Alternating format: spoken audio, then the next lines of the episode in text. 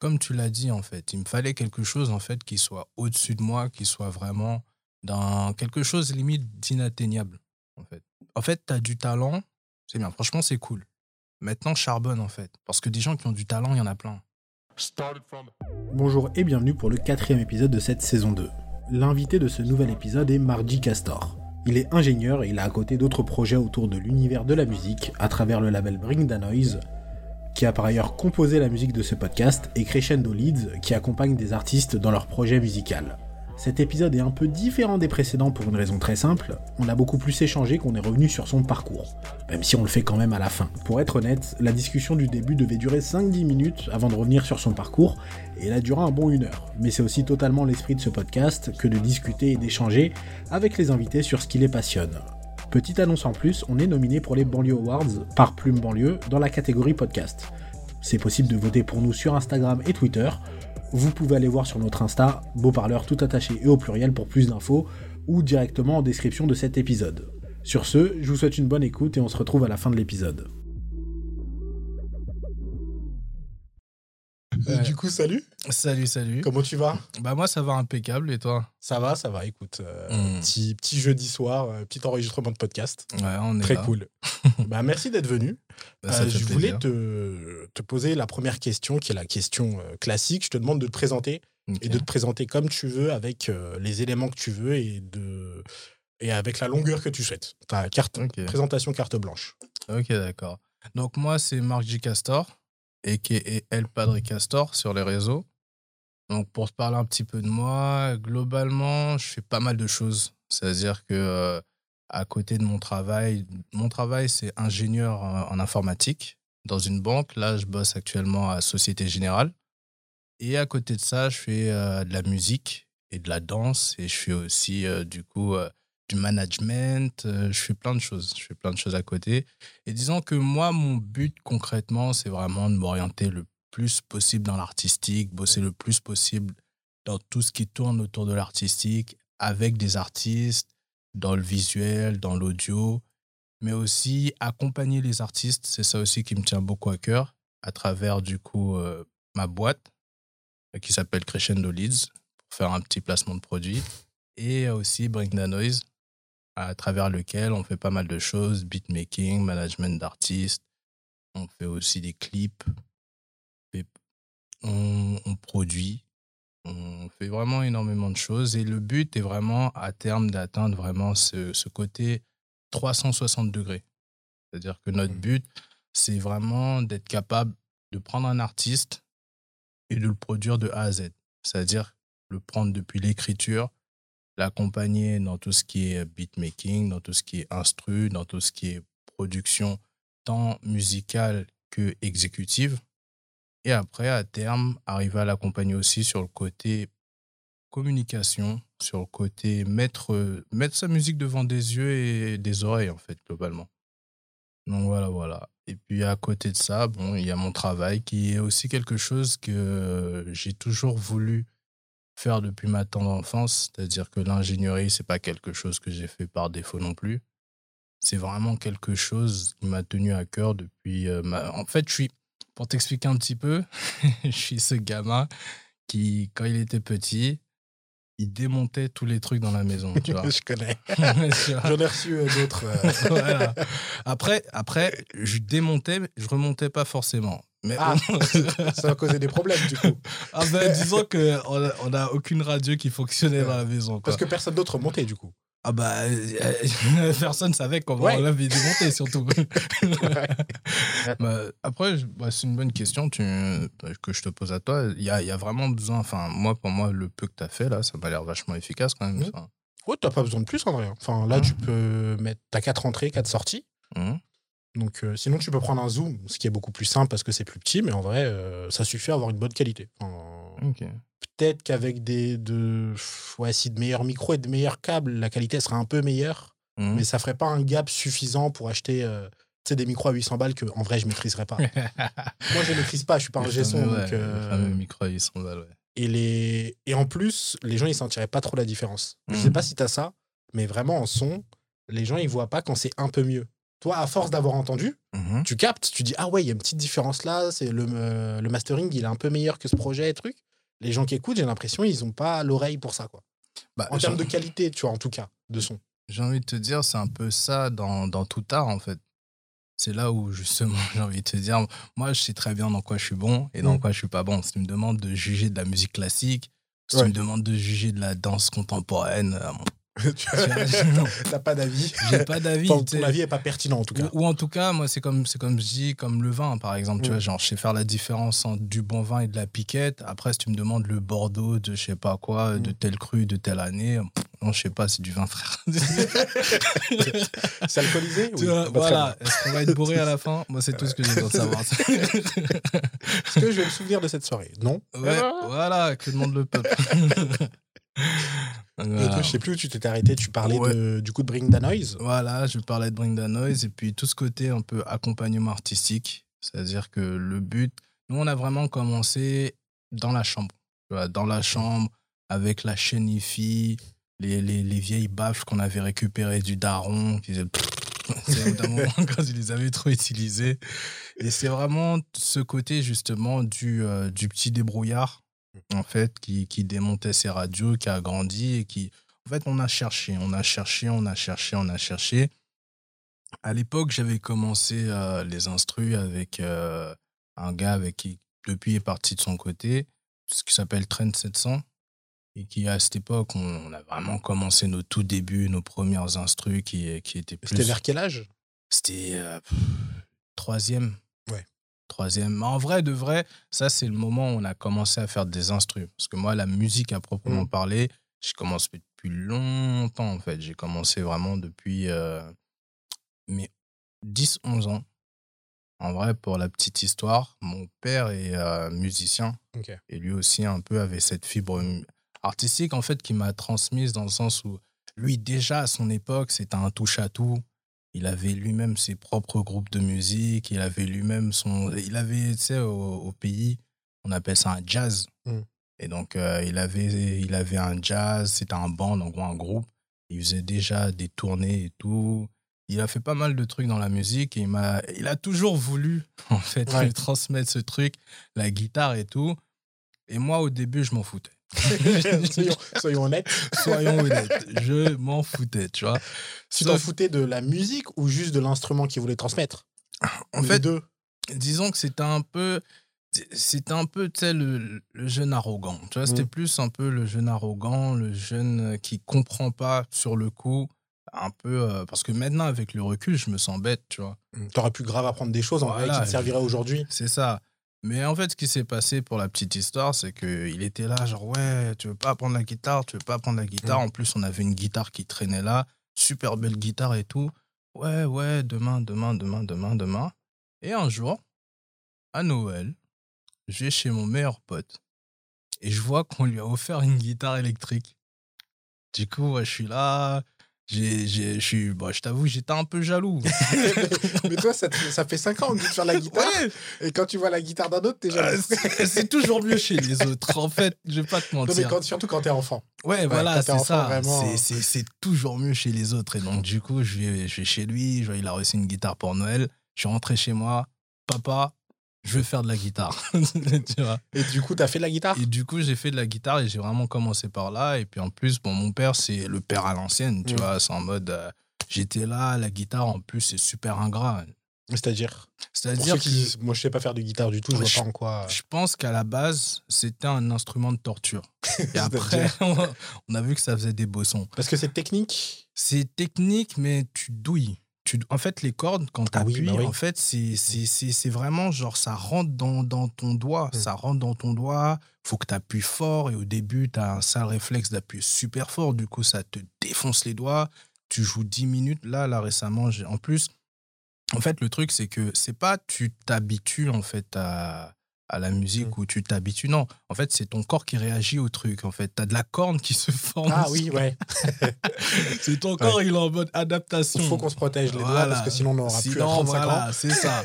Donc on fait de la corne bien dure. Voilà, de la corne bien dure. Et puis le truc, c'est que dès que tu arrêtes de jouer, ça disparaît, forcément. Ouais. Donc là, moi, je peux te dire, là, j'ai repris ma guitare 10 minutes la dernière fois. Tu joues 10 minutes, tu pleures un peu, t'as des larmes de sang qui sortent et puis après tu reposes le truc, tu vois. Mais t'as pas des, euh, des petites protections que tu peux mettre au mains où tu serais moins précis? C'est un paradoxe en fait. C'est- En fait, déjà, d'une. Enfin, il y a des trucs qui existent, mais. Non, pour les doigts, en fait, t'as as les deux mains. T'as la main qui, Ouais, qui ouais. va, qui va jouer sur les cordes.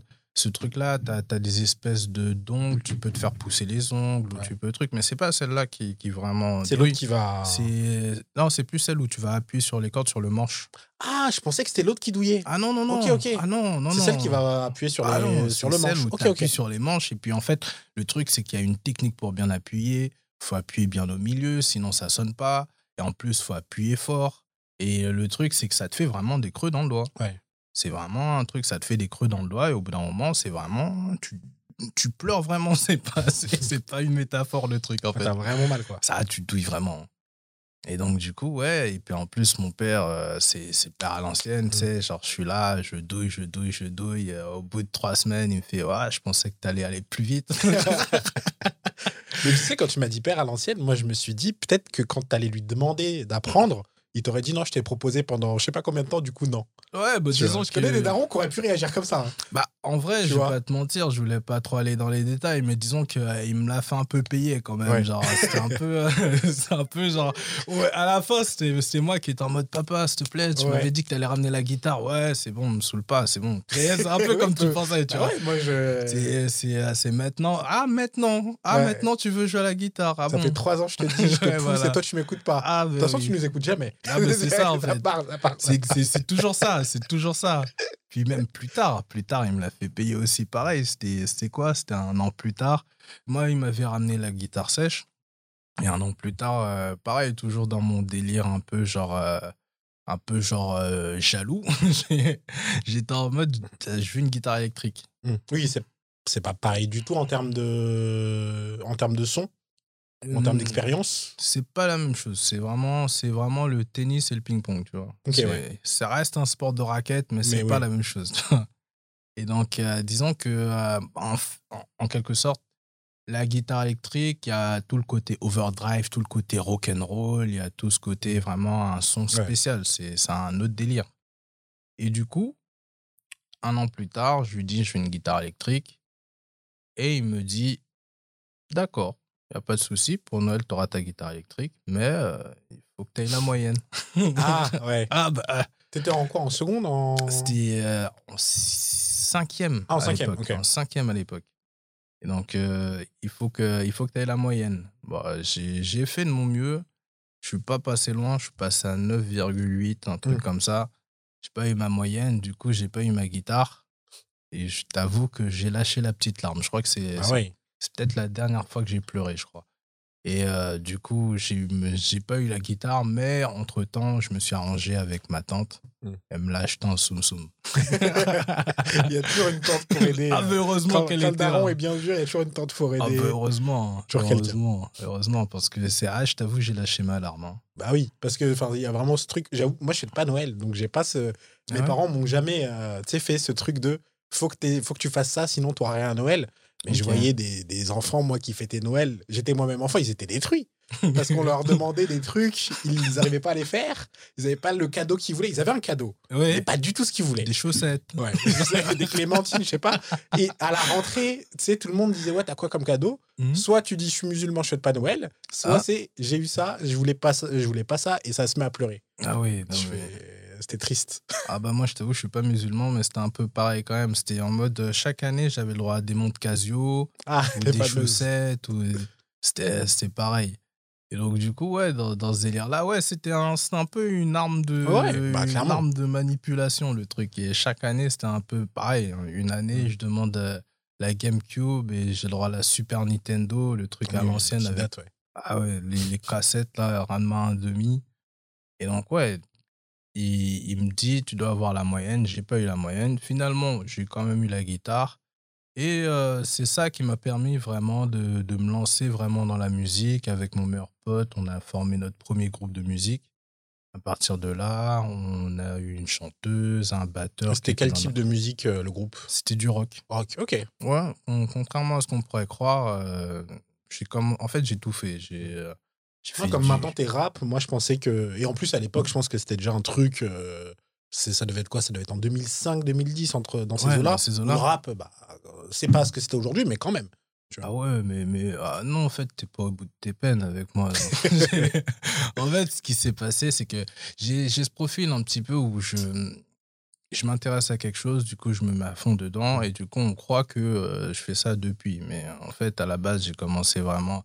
C'était même plus ça, c'était même, c'était même avant ça, c'était du compas, les trucs compas, euh, zouk, gospel à l'ancienne qu'écoutaient mes parents. Après, quand j'ai commencé à écouter de la musique, vraiment, j'écoutais du rock par rapport à la guitare électrique.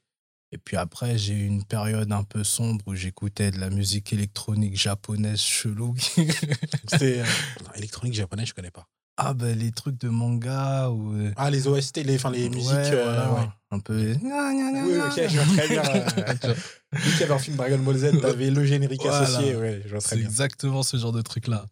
Et donc, euh, à partir de là, c'est vraiment, c'est vraiment, disons, vers, euh, vers la seconde, où bah, il y avait mon pote à l'époque, euh, Trend 700, du coup, qui avant s'appelait le Fenwick, euh, avec qui j'ai commencé euh, à faire des prods. Mm. Et euh, disons que au début, c'était vraiment quelque chose où euh, on faisait ça pour kiffer. On faisait vraiment ça pour kiffer. C'était vraiment notre truc à nous. Et après, au fur, de fur, euh, au fur et à mesure, en fait, de fil en aiguille, en vrai, ça commence. En fait, ça commence doucement. C'est sur une douce pente où ça devient de plus en plus sérieux, Mm. de plus en plus professionnel. Et tu sens pas tellement au début, tu vois. Mais en, en- d'après toi, c'est en quoi que ça devient professionnel? C'est parce que vous commencez à avoir des ambitions ou c'est au niveau de la qualité des prods? C'est qu'est-ce qui fait que pour toi ça devient de plus en plus professionnel? Enfin, le critère d'après toi. En fait, le critère, il est très simple. il est très, très simple. C'est quand quelqu'un commence à te dire, je vais te payer pour ça. Ouais. En fait, tout artiste, en fait, c'est ça vraiment. Le... Je dois t'avouer que le- les, les premiers 50 euros que tu reçois pour un truc que tu as fait sur ton PC et qui t'a pris deux heures à faire, il y a une espèce de déclic, en fait. Où tu te dis, tu- je peux gagner ma vie avec ça en fait. C'est ça. C'est ça, en fait. C'est, c'est, c'est avant que, avant que avant que tu commences à faire de l'argent vraiment, en fait, la valeur de, de, de, de, de, tout art, de, ce que tu fais, elle commence, c'est là, c'est l'offre et la demande, tout simplement. Et là où c'est, là où il s'est passé quand même un petit shift aussi, c'est que lui, pour le coup, il a commencé à avoir de plus en plus de propositions parce que lui, il avait déjà plus ce côté, euh, je, je partage mon art, je le fais écouter à plein de gens, je le propose, ce côté un peu plus mercantile aussi, Ouais. où euh, il, faisait, il se faisait déjà des sous déjà à l'époque. Moi, j'étais plus un petit peu, en fait, à l'époque, j'avais un peu ce côté, je veux perfectionner mon art. J'avais un peu côté faussement perfectionniste où je voulais faire le meilleur truc, fallait que ce soit comme ça, comme ça, comme ça, truc. Tandis que lui, il avait plus ce côté faire de la, la quantité pour avoir de la qualité, Ouais. proposer à plein de gens. Et au final, grand bien lui en a pris, parce que du coup, il a pu euh, être repéré très tôt. À l'époque, c'était Sadek. Et après, de Sadek, il a bossé avec tous les grands Ouais. du nom. Il a bossé avec SCH, Damso, etc. Tu vois. Et donc, nous, euh, c'est à ce moment-là aussi où j'ai rencontré Randy. Mm. Du coup, c'était via lui, justement, que j'avais rencontré Randy. Et avec Randy, nous, on a préféré un peu partir dans cette route du on veut monter un truc. Parce que tu me posais la question de l'ambition aussi. C'est que moi, j'ai des ambitions démesurées. en fait. j'ai des ambitions, c'est euh, dans l'espace, en fait. Moi, mon but, c'est d'être milliardaire à 30 ans. C'est bon, c'est posé sur la table. Et le truc, c'est pas juste de dire je vais être milliardaire à 30 ans, de faire un, de faire un vœu et de, de croiser les Mm. doigts et de faire une prière. Non, moi, mon but, c'était vraiment, une fois que j'ai cet objectif-là, la question maintenant, c'est comment? Mm. Et ce but-là, c'est pas quelque chose que, que j'ai depuis deux, trois semaines. C'est vraiment, depuis tout petit, j'avais vraiment ce côté, il faut que je sois riche. Je sais pas comment, mais je vais être riche.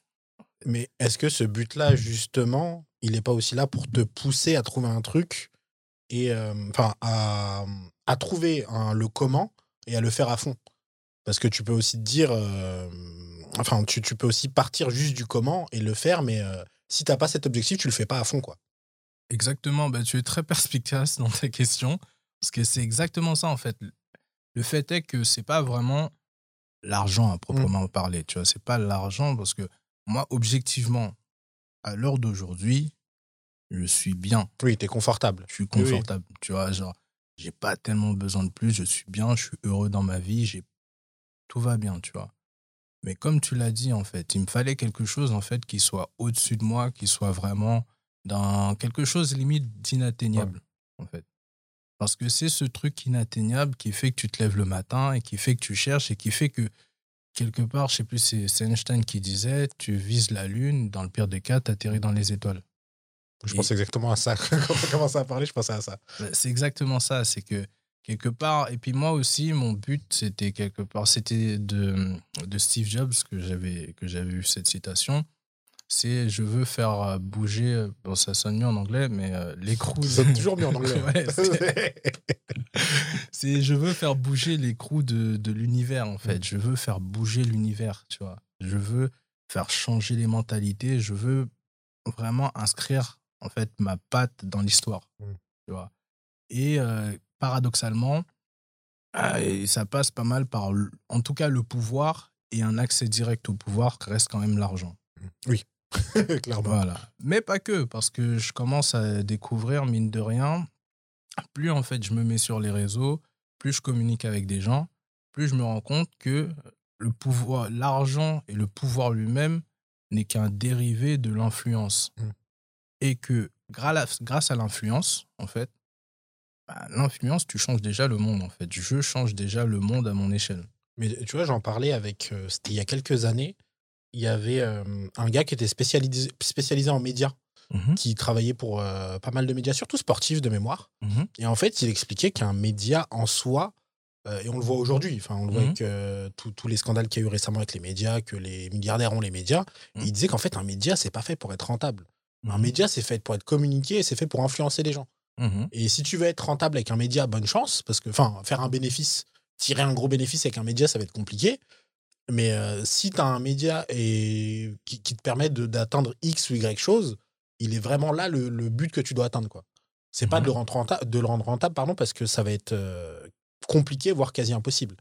Aujourd'hui, avec la presse, etc., il y a quasiment aucun média qui, fait un bénéfice euh, ultra important et qui, qui, qui génère beaucoup de sous, mais ouais, ça va être beaucoup d'influence. Mmh et beaucoup de. On peut orienter le débat de telle façon, on peut faire ça, on peut faire ci. Mmh et je me rends compte qu'il avait grave raison. Et pourtant, ton, ta structure n'est pas riche en soi. Mmh mais euh, elle a une influence de fou. Bah, c'est pour ça que les milliardaires, quand ils achètent un média, bah, ils l'achètent pas pour faire de l'argent. Oui, c'est un outil. C'est un outil, en fait. Pour moi, c'est comme acheter un téléphone. Un téléphone, c'est pas rentable. moi, par exemple, récemment, j'ai investi dans, dans, dans un iPhone. Tu vois, l'iPhone 14, en plus, je m'attendais pas à ce qu'il soit en rupture de stock. Rupture de stock dans tous les sens. Tu... Ah ouais, il est sorti quand? Il est sorti, je, crois, en fin septembre. Ok. Moi-même, je suis pas ces trucs-là. Je suis pas iPhone de base, tu vois. Mais pourquoi j'ai acheté l'iPhone? Parce que déjà, tu as la 5G. 5G, mhm. ça te permet de faire des lives, chose que je pouvais pas faire avec mon ancien téléphone. Et puis, ça me permet d'atteindre plein de gens plus facilement via justement les lives, via plein de choses en fait. Et c'est de l'argent que j'ai pas de base mais c'est comprendre que grâce à ça, je vais pouvoir atteindre plus de gens. Et c'est un, c'est quelque part, c'est un sacrifice que tu fais, c'est, c'est un investissement. c'est un investissement plutôt, ouais. C'est ça en fait. C'est un investissement. Les médias, c'est un investissement. Le mettre, mettre du contenu sur les réseaux, c'est un mmh. investissement. C'est quelque chose que tu fais vraiment en te disant que ça va te servir plus tard. Les, quand, quand, quand, quand, quand les milliardaires achètent un média, ou investissent dedans, c'est pas pour faire de l'argent. Mmh. C'est parce qu'ils savent qu'à un moment donné, quand il va falloir mettre de la lumière sur quelque chose ou autre. Ou au contraire, étouffer quelque chose, ça peut être les deux. Euh, J'ai pas hein. envie qu'on te censure, tu vois, on va rester là. ça peut être les deux. Et ouais, mais c'est ça en fait, c'est exactement ça. Et quelque part, j'ai envie de te dire, on n'est pas obligé d'avoir une multinationale pour faire ça, en fait. C'est là où, justement, bah, toi, déjà, avec ce que tu fais là, tu es un média, toi tout seul. Tu es un média, ce que tu fais, c'est super important aussi. Le peu que j'ai écouté, c'est super important. C'est super important parce que quelque part, c'est c'est des choses qu'on n'entend pas. Très peu. Non, on n'entend pas. Tu as, as, une voix qui, qui... Started from de banlieue on, on- on a des, des success stories, mais on te raconte ce qu'on a envie de te raconter. On te raconte une belle histoire. On te raconte. Moi, j'ai appris des trucs sur Daco. Ah ouais? Ouais. Ah, je savais pas que t'avais appris des trucs sur J'ai appris des trucs sur Daco. Pourtant, j'ai côtoyé Daco. On a, on- je l'ai accompagné dans ses concerts. Il a fait des scènes. Il, il a fait une scène récemment avec un de nos artistes. Mm. Mais je connaissais pas cette histoire-là de lui. Et, c'est- c'est- et paradoxalement, bah, c'est ce genre de truc qu'on a besoin d'entendre. Ah, toute l'histoire, avoir le temps d'avoir une heure, une heure et demie pour en parler, quoi. C'est ça. Et puis c'est même le côté, euh, c'est toute l'histoire. En fait, c'est pas que c'est pas que raconter ce qu'on a envie d'entendre. En fait, c'est vraiment le côté euh, raconter les galères aussi. Mm. Raconter les galères aussi, raconter le cheminement. Parce que très souvent, on voit le point A, on voit le point B, On voit pas le processus, quoi. voilà. On voit pas le processus, on voit pas les galères, on voit pas les nuits blanches, on voit pas les rejets, on voit pas tout le côté. euh, tu es obligé de refaire 15 fois le même truc, tu es obligé de. J'ai envie de te dire, moi, moi un truc qui m'énerve, par exemple, c'est quand, c'est quand je danse, les gens ils me disent Ah, t'as de la chance, tu danses bien, c'est parce que t'es C'est noir. ouais, c'est inné, genre. Non, non, Ouais. non, non, non. Ouais. pas vraiment. T'as envie de mettre des claques.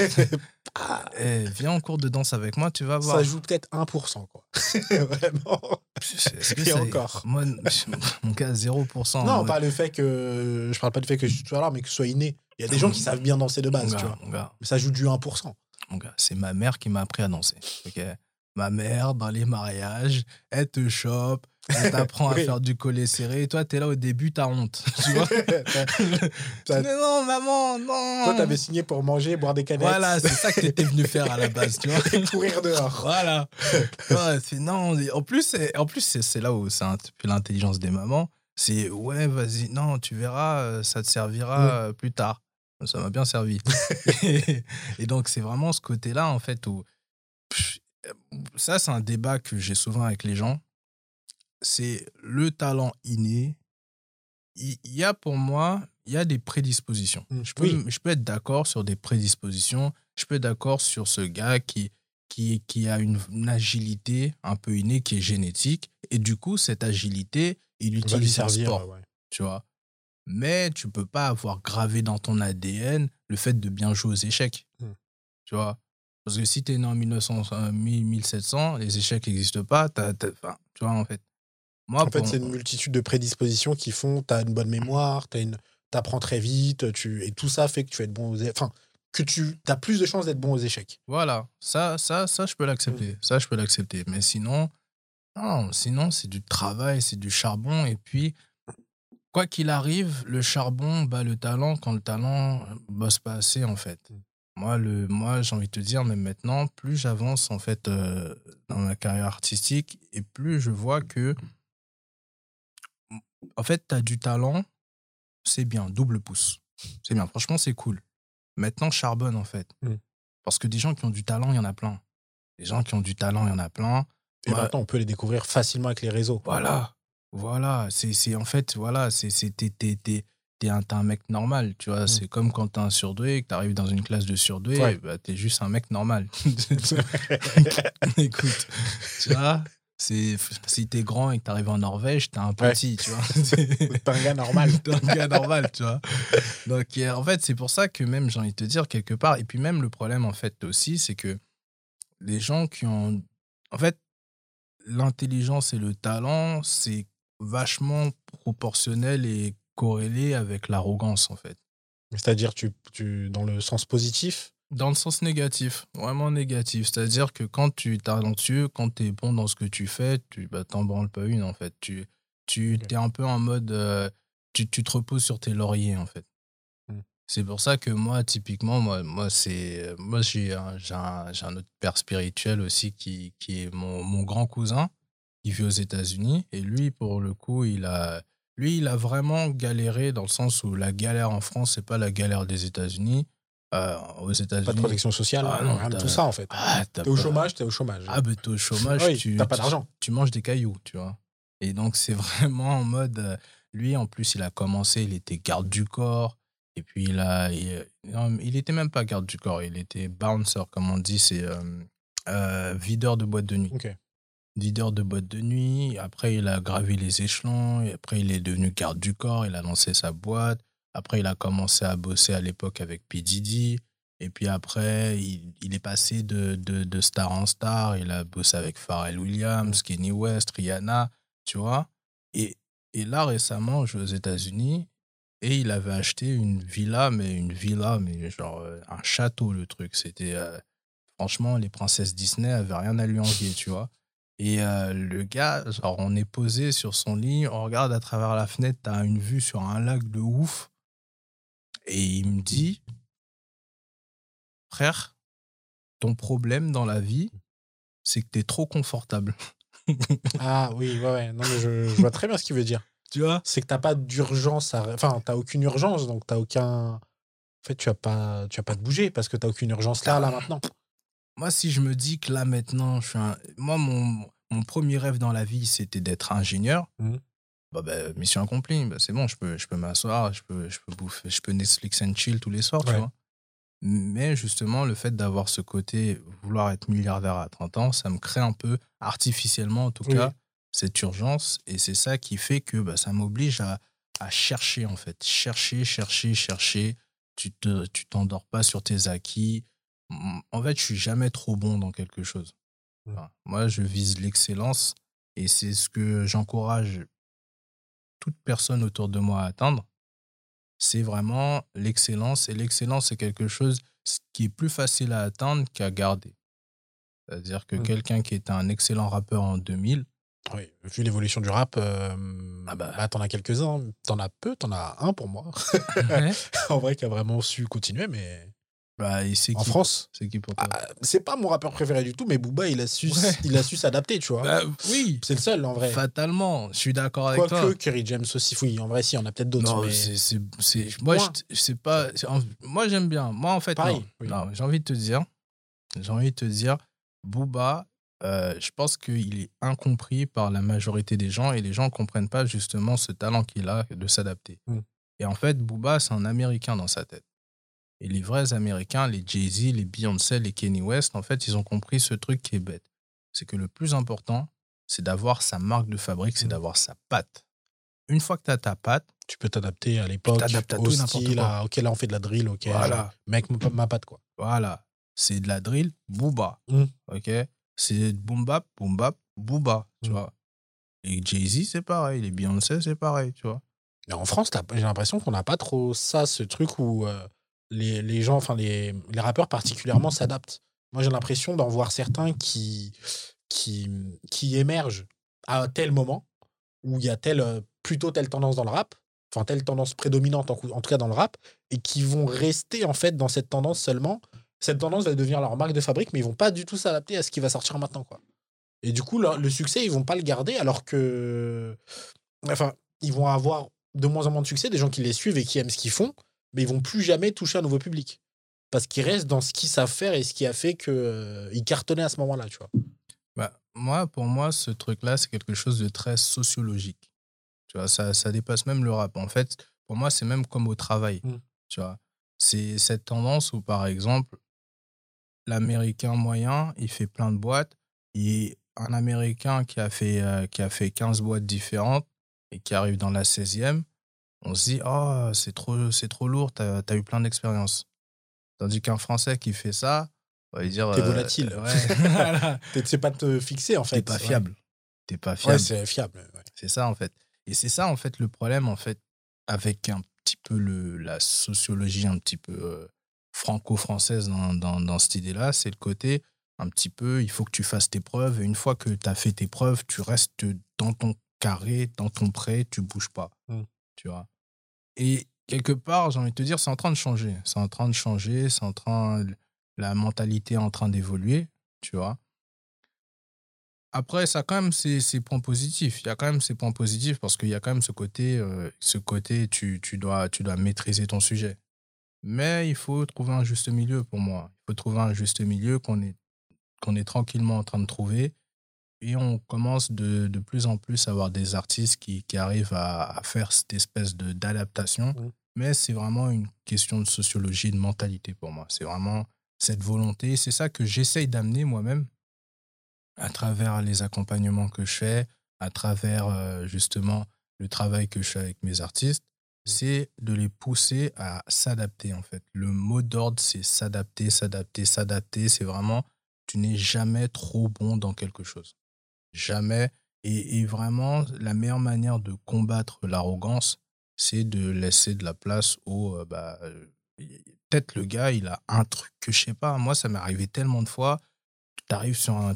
Moi, par un exemple bête et méchant on a une, euh, on a vraiment, comment dirais-je, une rivalité saine avec mes frères.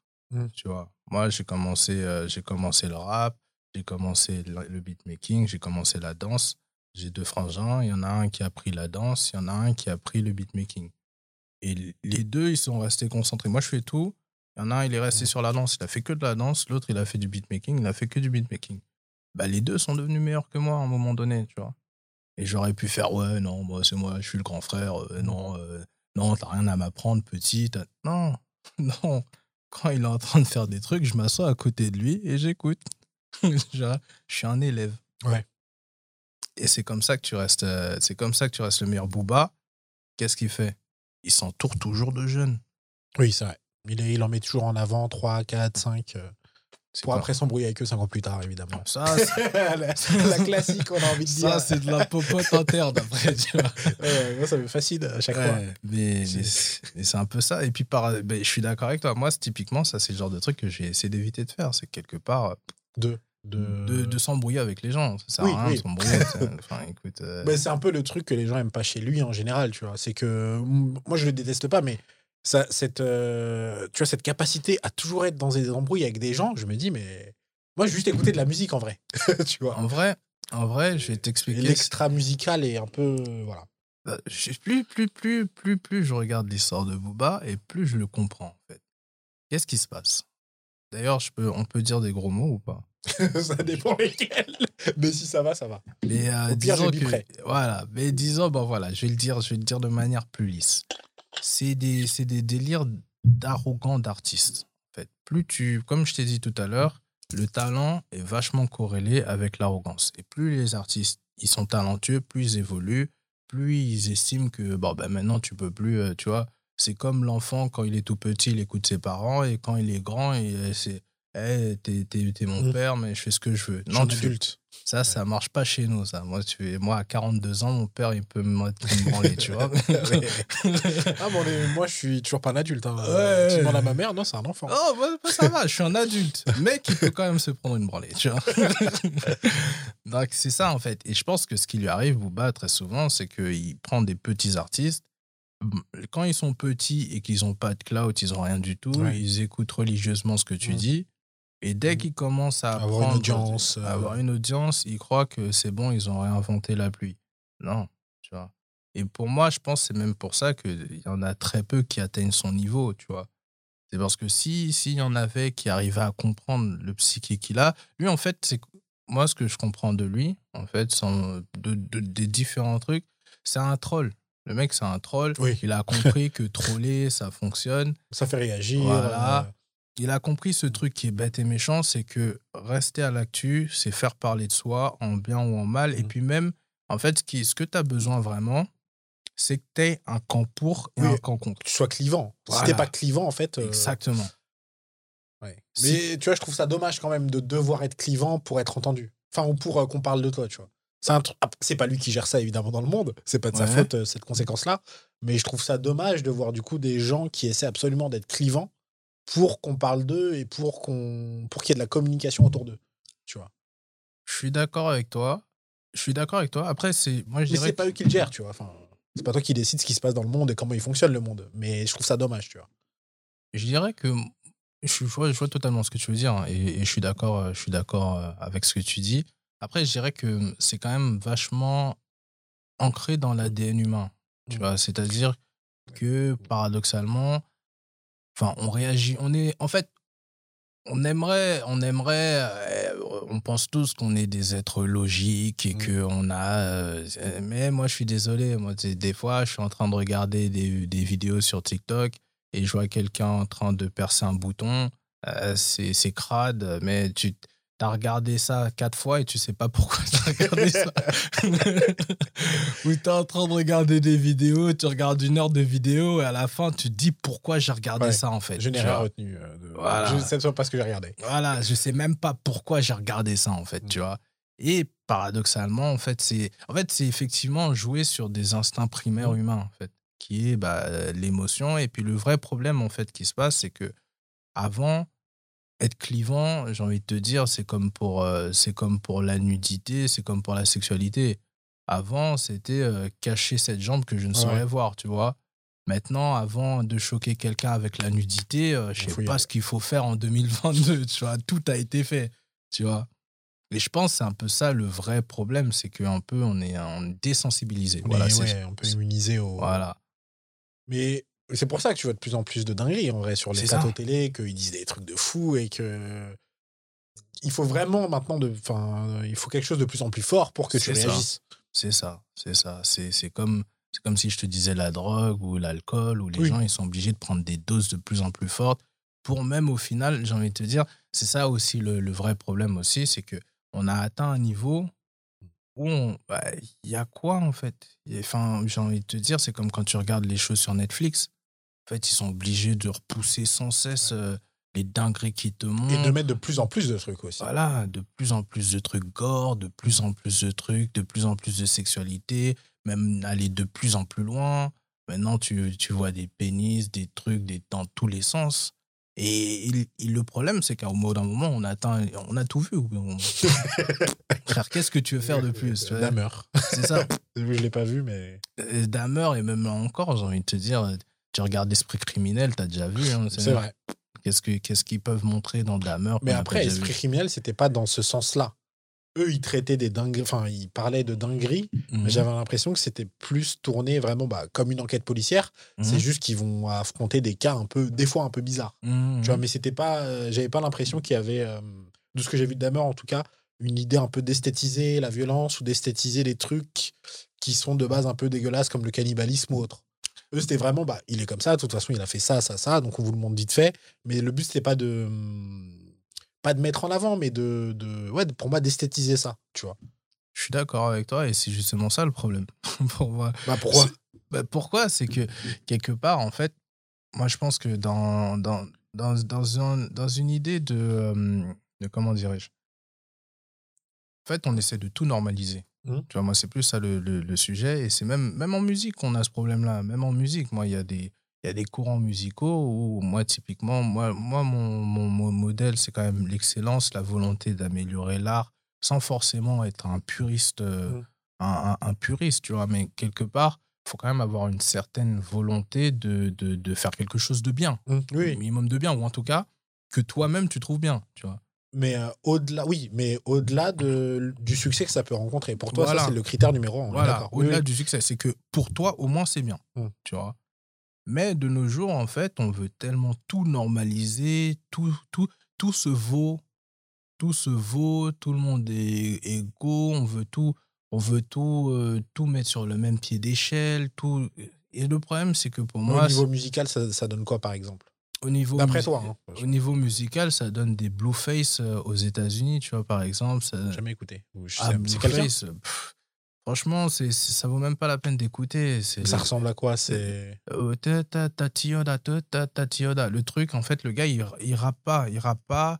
Il, il, il rappe pas. C'est pas en rythme. La musique, elle est nulle. Les instrus, l'instru, elle est nulle. Le gars, il y a rien. C'est ni fait ni à faire, tu vois. Mm. C'est ni fait ni à faire. Euh, en France, j'ai envie de te dire, limite, heureusement qu'on est conservateur en France, tu vois. Genre, je vois même pas qu'est-ce qui peut atteindre ce, ce niveau de nullité en France, tu vois. Mais c'est vraiment nul. C'est vraiment Mhm. nul. Et euh, c'est, mais sauf que c'est encensé de fou. Et tu peux même pas dire que c'est nul. Tu vois. Parce que si tu dis que c'est nul, c'est que t'as pas compris. tu vois. C'est, ouais, you know, euh, c'est conceptuel. Non, c'est nul. Il répète un mot. Voilà, il dit un mot, il le dit pas en rythme, c'est nul, tu vois. Donc, euh, en fait, quelque part, j'ai envie de te dire, c'est. Et c'est ça qui me gêne, en fait. Même que ce soit. Que ce soit euh, que, peu importe le domaine, en fait. Même quand on parle de Dahmer, etc., c'est que. Il y a des choses avec lesquelles il faut pas jouer quand même. Moi, je pense qu'il y a des choses avec lesquelles il faut pas jouer. Il y a des choses qu'il faut pas non plus trop esthétiser parce que. Je Ah dis- oui, c'est ce que je disais, voilà, justement. On, est, on se rejoint. on Oui, se oui, rejoint. je on se rejoint. Non, non, non, on se rejoint, on se rejoint. On se rejoint. C'est qu'il y a des choses où effectivement, faut pas, faut pas trop jouer avec ça, faut pas trop normaliser, faut pas Mm. trop tout mettre. euh, sur- sur- ou alors avertir correctement, tu vois, genre avertir correctement parce qu'effectivement, on a une génération qui à la fois est insensibilisée de plus en plus. C'est-à-dire que moi, ce qui me faisait réagir à mon époque, c'est pas ce qui faisait réagir mes parents, qui faisait Oui. réagir nos grands-parents déjà à l'époque. Maintenant, de nos jours, j'ai l'impression qu'on a plus froid aux yeux. Quoi.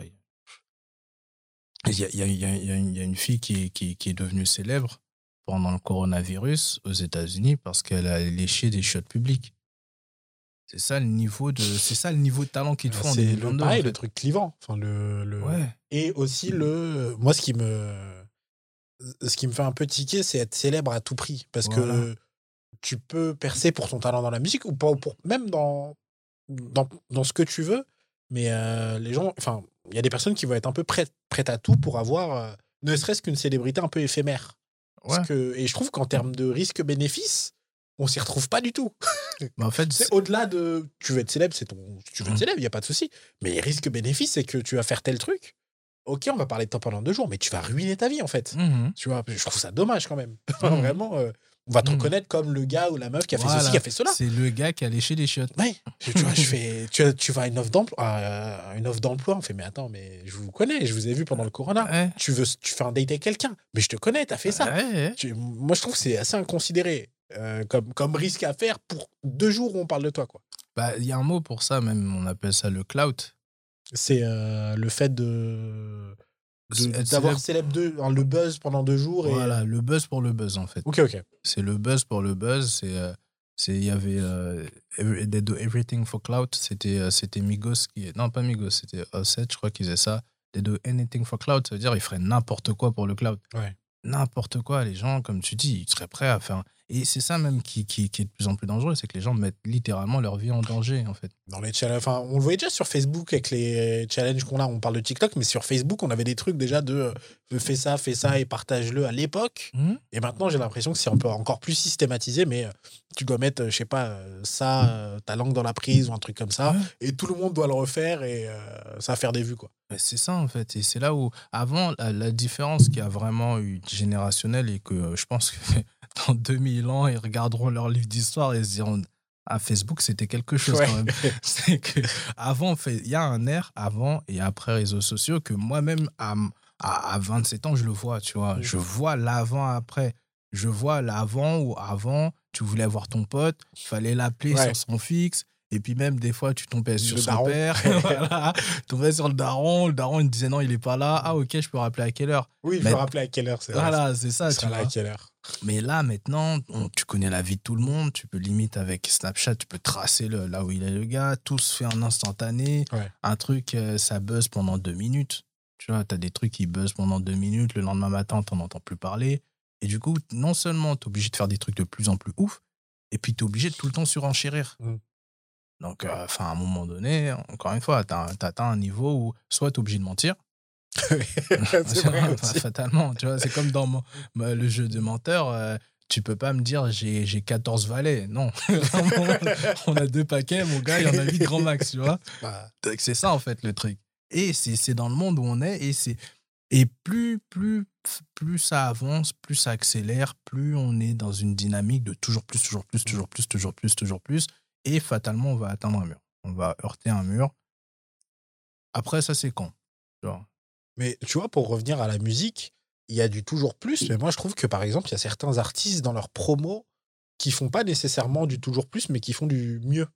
Mhm. Tu vois, j'ai vu certains trucs de promo de. euh, euh, c'était qui? C'était euh, PLK, par exemple, Mhm. qui avait fait. Il me semble que c'était lui qui avait mis son son. Mhm. Ou qui, qui disait qu'en gros, euh, qui disait sur Deezer, Spotify et tout, dans d'anciens sons qui, allaient des, qui avaient des nouveaux sons qui allaient sortir. Mhm. Je crois que c'était lui, je sais pas si c'était lui. Ouais, Il ouais. y en a un ouais. qui avait fait cette promo-là. En gros, il a changé ses sons sur Spotify. Il a rajouté une intro où il faisait euh, la promo de son nouvel album, alors qu'on Mhm. savait pas qu'il allait sortir à ce moment-là. Et tu vois, ça, par exemple, c'est juste quelqu'un qui a été euh, très malin. Et je me rappelle que ça avait fait beaucoup parler parce que tout le monde avait trouvé ça hyper intelligent. Sans pour autant, tu vois, partir dans un truc où il y a une histoire, il y a un.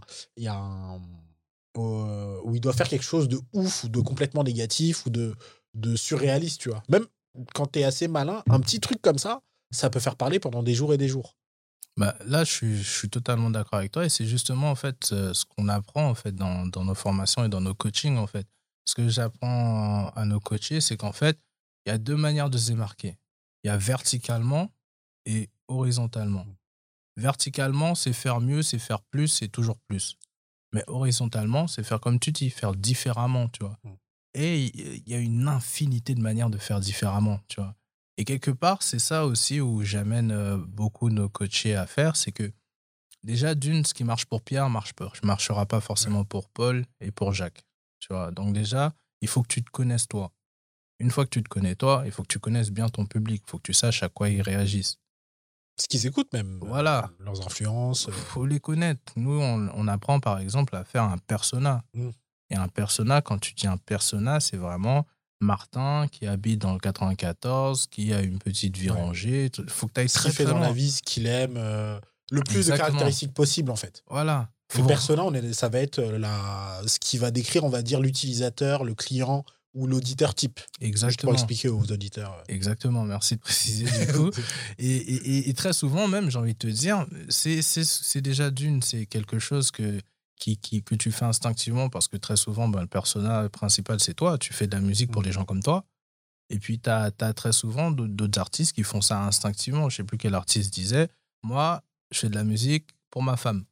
Si ma femme, elle aime, Ah, ok, ouais. Voilà. C'est les gens que je viser, en fait, ressemblent à ma femme. ressemble à ma femme. Donc, si Ouais. ma femme, elle est, je, je sais que le son, il va marcher. Si ma femme, elle aime pas, je sais qu'il va pas marcher, tu vois. c'est très. Et- D'avoir quelqu'un ou quelqu'un dans son entourage qui ressemble exactement à ça. cible. Ouais. C'est ça. C'est pour ça que très souvent, tu entends les artistes dire bah, Moi, là-bas, je faisais de la musique pour mes potes. Mm. Tu vois Et, et c'est ça, en fait. C'est ce genre de petit truc que tu fais instinctivement qui fait que, bah, justement, comme tu dis, bah, quand tu te différencies latéralement d'une manière horizontale, bah ouais, tu, tu échappes au- au- à la nécessité de faire des grandes dingueries. Non, c'est. C'est, c'est- tu fais des, des coups promo, tu fais des trucs qui marchent pour toi. Moi, par exemple, je vais, je vais te donner un exemple tout bête j'ai remarqué que euh, à force de poster, à force de poster, parce qu'il y a aussi ce truc-là, il y a aussi ce côté, en fait, tu essayes de résoudre un Rubik's Cube, en fait. Tu essayes de résoudre un Rubik's Cube, tu essayes, en fait, percer, si je devais résumer ça en une phrase, percer, c'est si tu n'arrives pas à passer par la porte, tu passes par la fenêtre. Et si tu n'arrives pas à passer par la fenêtre, tu passes par la cheminée. Mais tu te débrouilles. Comme dirait Sadek, tu vas, as deux bras, deux jambes, tu Ah vas oui. braquer. tu vois Non, lui, il a abusé sur tu vas braquer. Pourquoi il n'a pas dit tu vas travailler Tu peux travailler aussi. Ouais, je Moi- suppose moi, aussi. ça, moi, je sais, mais. Sinon, on travaille. En vrai de vrai. Il y a ça aussi, tu vois. Non, mais c'est... Il y a surtout ça. Bah oui, c'est, vrai, c'est vrai, t'évites d'aller en prison, c'est, Bah ouais, sympathique, c'est sympathique. Il a dit va braquer. Je fais bah, va travailler. Bah oui, mais je suis totalement d'accord avec toi. Oui. Mais c'est ça qui a fait que ça a marché aussi, ce, Mais- ce petit moment. euh. Ouais. Mais c'est un peu ça l'idée, c'est quelque part, en fait, faut que tu trouves. Faut Mm. que tu trouves, tu trouves ce qui marche. Et moi, c'est un peu ça que je fais typiquement avec mes réseaux. C'est que bah, je me rends compte qu'il il y a certains trucs qui marchent souvent. Tu vois, je, je me suis rendu compte, par exemple, euh, quand je poste de la musique et qu'il n'y a pas ma tête, ça marche moins bien. Oui. Quand je monte ma tête, ça marche mieux. Quand, quand, quand je monte des accomplissements, ça marche mieux. Mm. Tu vois, les gens réagissent pas mal. Au... Et c'est c'est là aussi où, au final, des fois, tu retombes souvent sur du bah, tu fais ce qui marche. C'est que tu, tu vois, par exemple, moi, je poste des trucs, euh, je fais ça bien, je fais des trucs carrés, tout ça, tac, tac, tac. Tu fais trois vues. Mais c'est relou. Ouais. c'est bien. après, le T'as kiffé, mais bon. C'est ça. Après, le lendemain, tu postes un vieux truc claqué où, où tu flexes et 15 vues, euh, 50 000 partages, tu vois. Moi, sur TikTok, par exemple, j'avais fait l'expérience. C'est des, des vidéos où je suis là. Pas travailler en vrai. Ouais. Voir un travailler qui marche pas et pas travailler qui Voilà. marchait de ouf. J'en ai une, j'en ai une, la vidéo, un truc, je l'ai fait en 5 minutes, le truc. En 5 minutes, 200 000 vues. Et wesh, les gars, ça- il y en a d'autres là, si vous. Ouais, voilà. Restez concentrés, les gars. Mais c'est comme, bah, typiquement, on donne, euh, tu t'en parlais au tout début, mais euh, du vin piquette, du vin nul, un grand cru de Bordeaux, je sais pas quoi, le gars, il va kiffer le truc nul, quoi. Et tu Ouais. fais, mais Ouais, il va kiffer la villageoise, mais tu te dis, eh, mon gars, C'est pas normal, ça. reste concentré. Alors, concentre-toi, prends les bonnes décisions voilà. et tu verras que c'est logique, quoi. Et c'est ça. Mais après, ça, c'est ça, c'est aussi pas mal lié du coup à l'éducation, tu vois. C'est pour ça que je parle aussi beaucoup du fait qu'il faut s'éduquer, qu'il faut, euh, qu'il faut garder euh, ce côté toujours ouvert, jamais, tu n'excelles jamais dans un domaine, parce que ça te freine. Ça te freine, ça te, ça te rend, ça te rend paresseux, ça te rend même casanier, j'ai envie de te dire, parce que si, si tu n'es pas ouvert aux nouvelles expériences, si tu n'es pas ouvert aux nouveaux apprentissages, pourquoi aller dans un musée? Tu vois? Pourquoi, pourquoi payer pour apprendre un nouveau cours tu vois? Moi, un truc, par exemple, bête et méchant, j'ai pris des cours de vente. J'ai payé des cours de vente. D'un- mon prof, c'est un Mexicain du Mexique. Le gars, il est, au, il est au Mexique. Et il me donne des cours de vente. Et Pour vendre plus d'accompagnement ou trouver Ouais. des clients. euh, bah, c'est littéralement une compétence que j'avais pas. ouais. Oui, oui.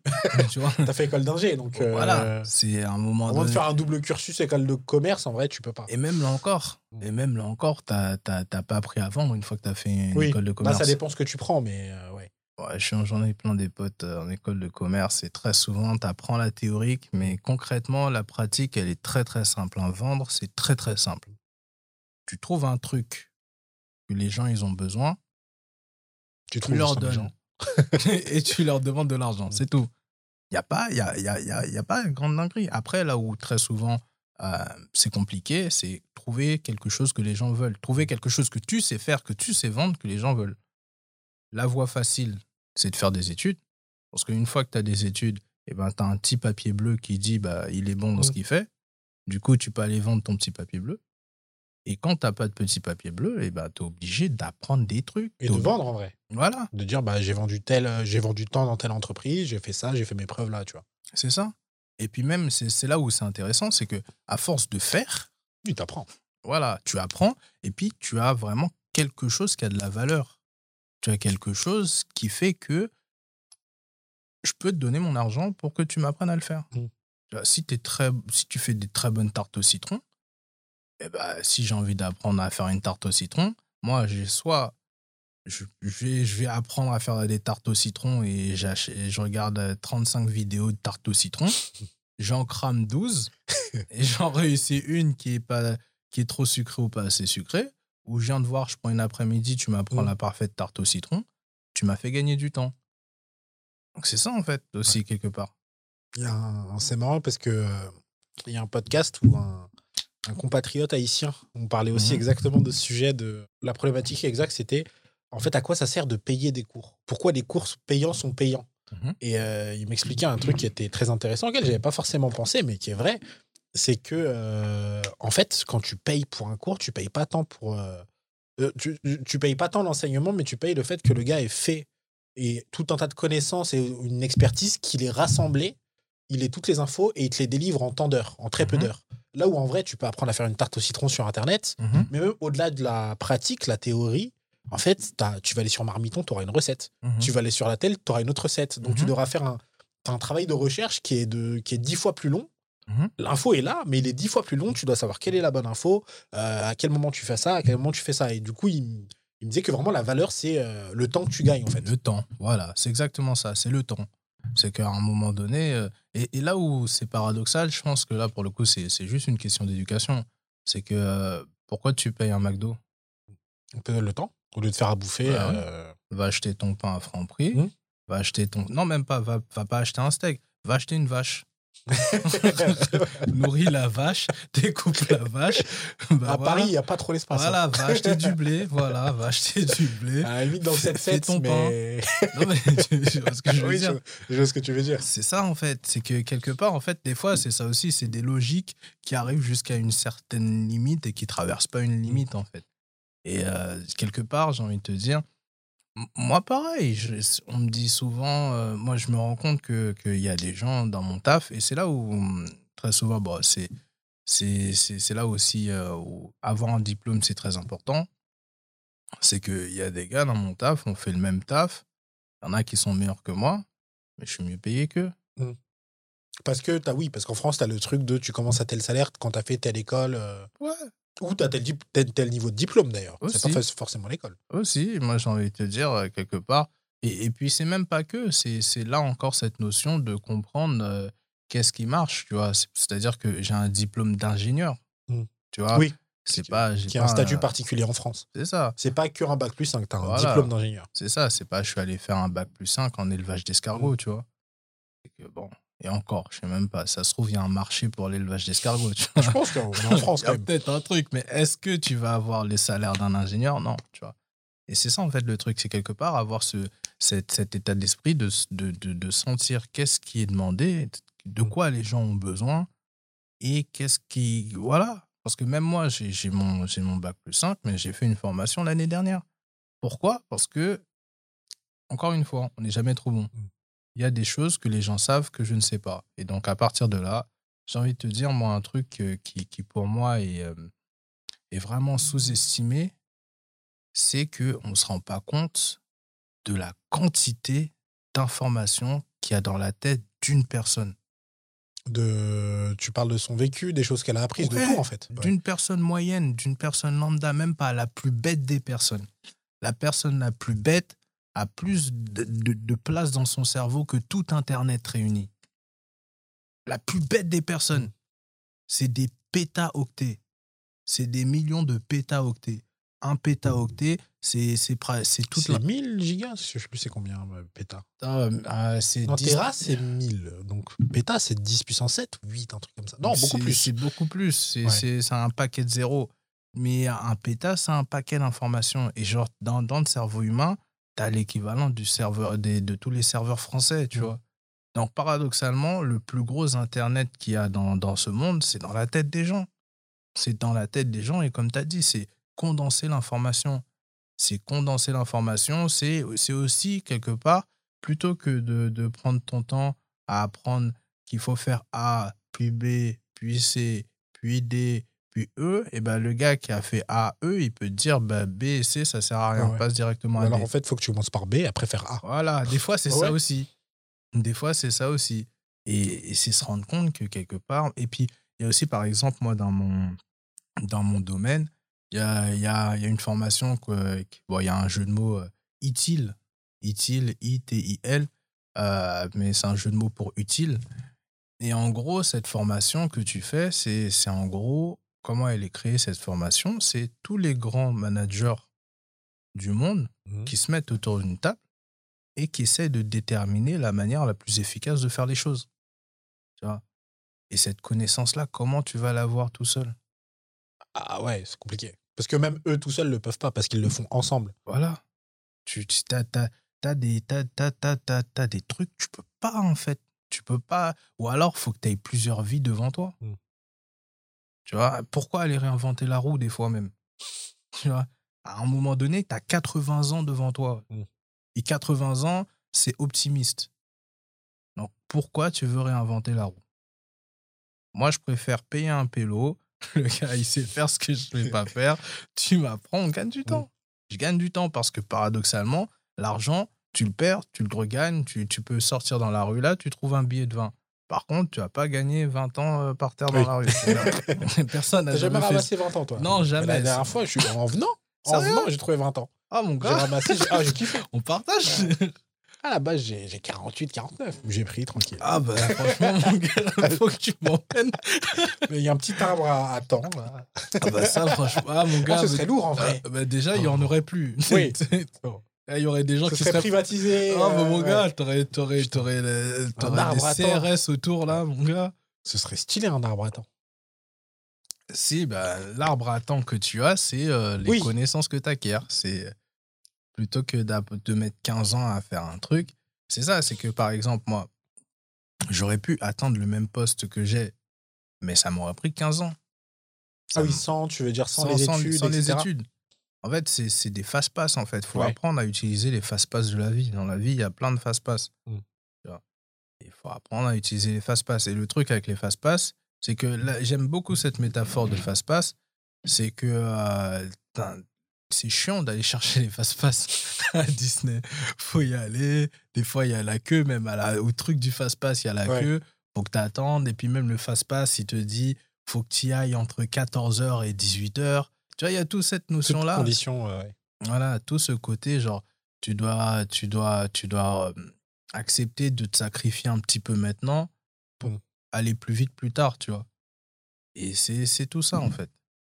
Et euh, en parlant de ça, c'est que je me suis rendu compte qu'on n'est pas du tout allé sur le parcours. C'était hyper intéressant.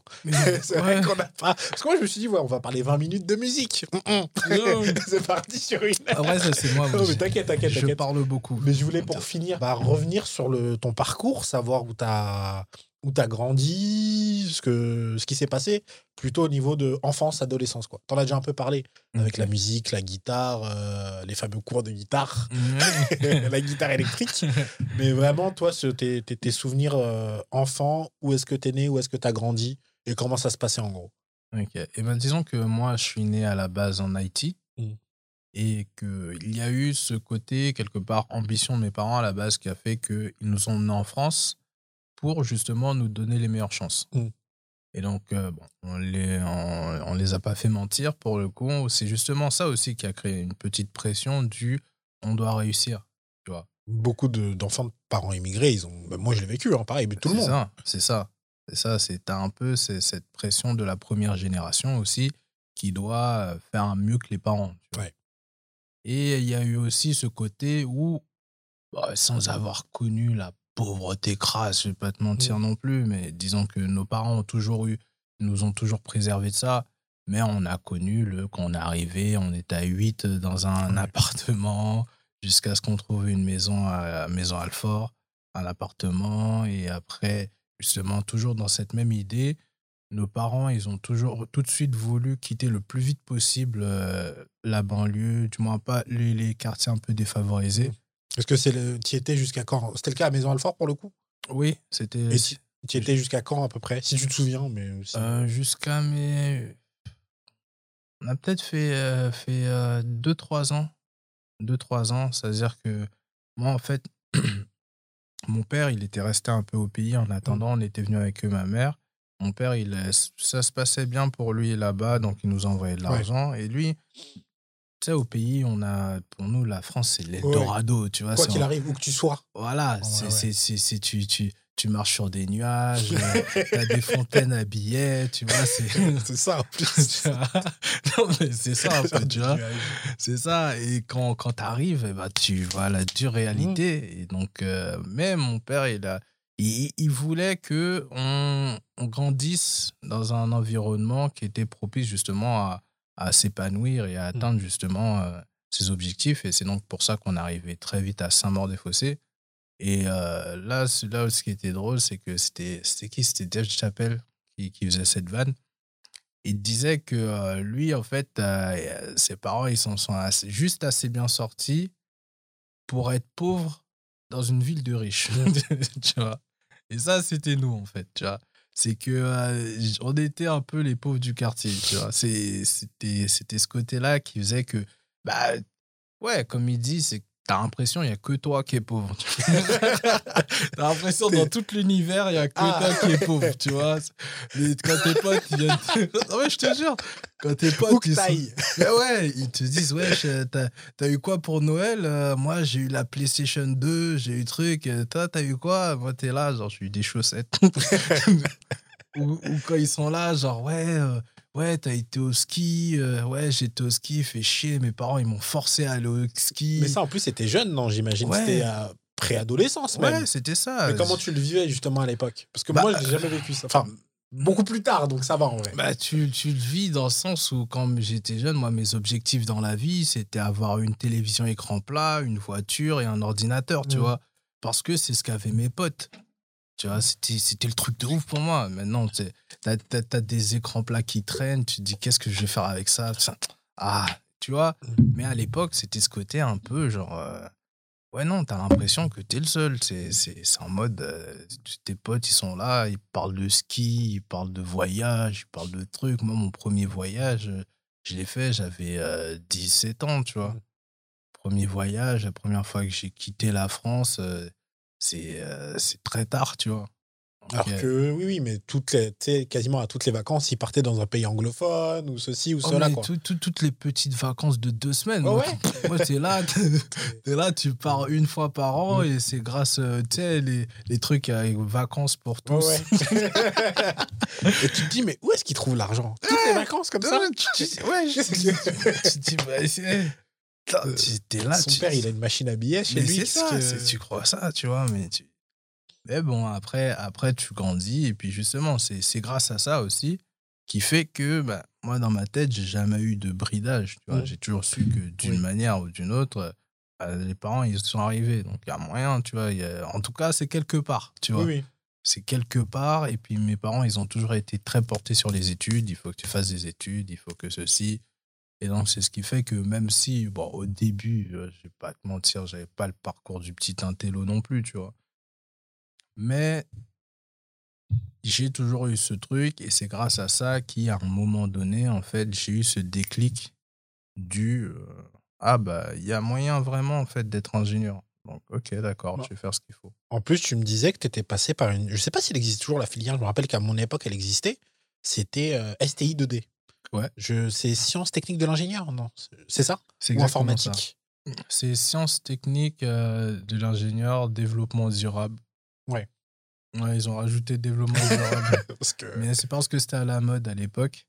Et ouais, ouais, c'était. Bah, en fait, STI2D, c'était S, mais moins bien, tu vois. C'était S un peu. euh, en mode. En fait, c'était quelque chose de stratégique pour moi parce que j'avais pas le niveau pour aller en S, Mm. mais je voulais vraiment être ingénieur.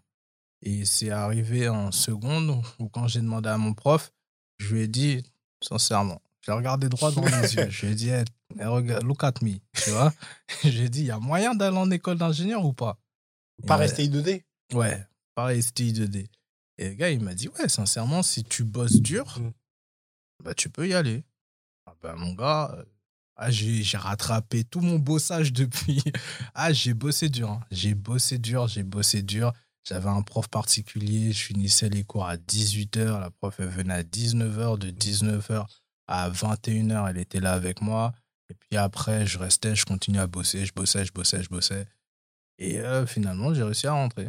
En plus, c'est- pas une filière pro, mais c'est une filière, filière qu'on considère- considère comme technique, il me semble. C'est technique, ouais. Et euh, ce qui, ce qui m'énervait même un peu à l'époque, parce que je côtoyais des gens qui étaient pas forcément. J'étais en S, mais c'était pas le cas où. Je côtoyais des gens en filière générale, mais pas que. Il y avait Mhm. aussi des gens qui étaient en filière technique et il y avait vraiment cet a priori de c'est très facile.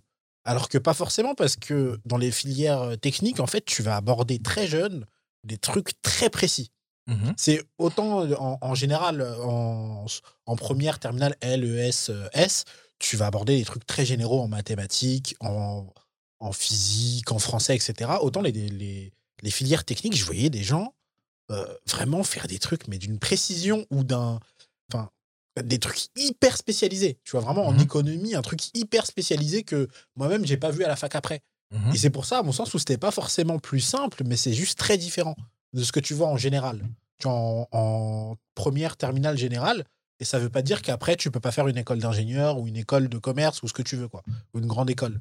Il y avait Mhm. vraiment ce, ce, ce mauvais préjugé de euh, en technique, on fait des trucs simples. Ce qui, pour moi, était pas vrai quand je voyais les cours des autres. Bah, c'est surtout que c'était pas vrai du tout. C'est que tu faisais pas du tout des trucs simples. Tu faisais toujours ce que faisait S. C'est juste que, en fait, la STI2D, c'était un peu le. C'était pas STI2D, c'était pas S. c'était un peu les rejetés de S. Du coup, dans les rejetés de S, t'avais avais de tout. T'avais des gens qui, comme moi, avaient juste. euh, bah, c'est bon, tu peux techniquement aller en S, mais que t'as juste pas tout à fait les notes. Et ben, t'es le borgne parmi les aveugles. Je vais pas te mentir non plus. Et t'as de tout, du coup. T'as de tout. Et t'as aussi des pépites, en fait, qui sont juste des gens qui aussi sont. Quelque part, t'as un peu euh, cette exclusion sociale qui est due. euh, bah, si t'as pas eu des parents euh, comme moi, tu sais, qui, qui, qui sont arrivés très tard en France, euh, ils peuvent pas t'aider à faire tes devoirs. Ils t'emmènent pas forcément au musée toutes les semaines, qui te donnent pas des livres, qui t'achètent pas un paquet de livres, qui te, qui te donnent pas un peu cette espèce d'avantage socioculturel que Mm. avec ceux qui sont nés ici, Oui, tu vois, bah, fatalement, euh, fatalement, t'es un peu à la traîne, tu vois. Et donc, c'est un peu ce côté-là où aussi, quelque part, tu es obligé, en tant qu'immigré, de rattraper quelque part. Tu as un retard euh, un peu. euh, Avec un bagage de base que t'as pas forcément. c'est ça. C'est ça. Mais sinon, non, c'était au niveau, c'était dur. Et puis, quelque part, même, tu arrives même plus mentalement préparé que des S. Parce que moi, je peux te dire que dans, mon, dans ma promo en école d'ingé, tu avais la moitié des S qui ont sauté. On était 6 STI. Et à la fin, 5 diplômés. Mm. Donc voilà. Ce qui est un beau ratio. Ce qui est plutôt sympathique. Mais en tout cas, merci pour. euh, on, on doit conclure ce podcast. En tout cas, merci d'être venu. Bah, merci à toi. C'était hyper cool. On a parlé de choses dont je m'attendais pas du tout. Il n'y a aucun truc qu'on a respecté, mais c'était très bien. Donc, euh, ouais, bah, dans les grandes lignes. moi, je suis très content. Bah, on peut, on peut te retrouver comment? Via les réseaux sociaux, Bring the Noise, toi aussi personnellement? Ouais, personnellement, c'est ce sera Castor, C-A-S-T-O-R comme l'animal, ou alors arrobase El Padre Castor. Et c'est plus ou moins ça sur tous mes réseaux, donc euh, Ok. voilà. Et puis, euh, juste, ah, pardon, juste, non, c'est moi. C'est, euh, j'ai aussi Crescendo Leads, c'est Crescendo Leads, euh, arrobase Crescendo Leads, Qui est, qui est coup, la euh, boîte de communication. Et euh, Crescendo Leads, tiré du bas, AMN, pour retrouver plus facilement. Et Bring the Noise Label aussi. du Ok. Bah, Donc, de toute voilà, façon, je mettrai toujours en descri- tout en description pardon, euh, du, du podcast. Bah, merci d'être venu en tout cas. Merci Sur à ce, on l'invitation. conclut le podcast Mm. et on vous dit euh, normalement à dans deux semaines pour un nouvel épisode. Salut. Salut, salut. Merci d'avoir écouté jusqu'au bout, j'espère que l'épisode vous a plu. Encore merci à Mark G d'avoir accepté l'invitation, ça a donné un épisode assez différent des autres. N'hésitez pas à me dire si ça vous a plu. Pour suivre l'actualité de notre invité, ça se passe sur Instagram, c'est elpadre-du-bas castor. Il a en bio ses différents projets, Bring the Noise Label et Crescendo Leads, mais je laisse également tous les liens en description. Pour ce qui est de notre Instagram, si vous voulez nous suivre, c'est Beau Parleur tout attaché et au pluriel. Sur ce, je vous dis à dans deux semaines pour un nouvel épisode.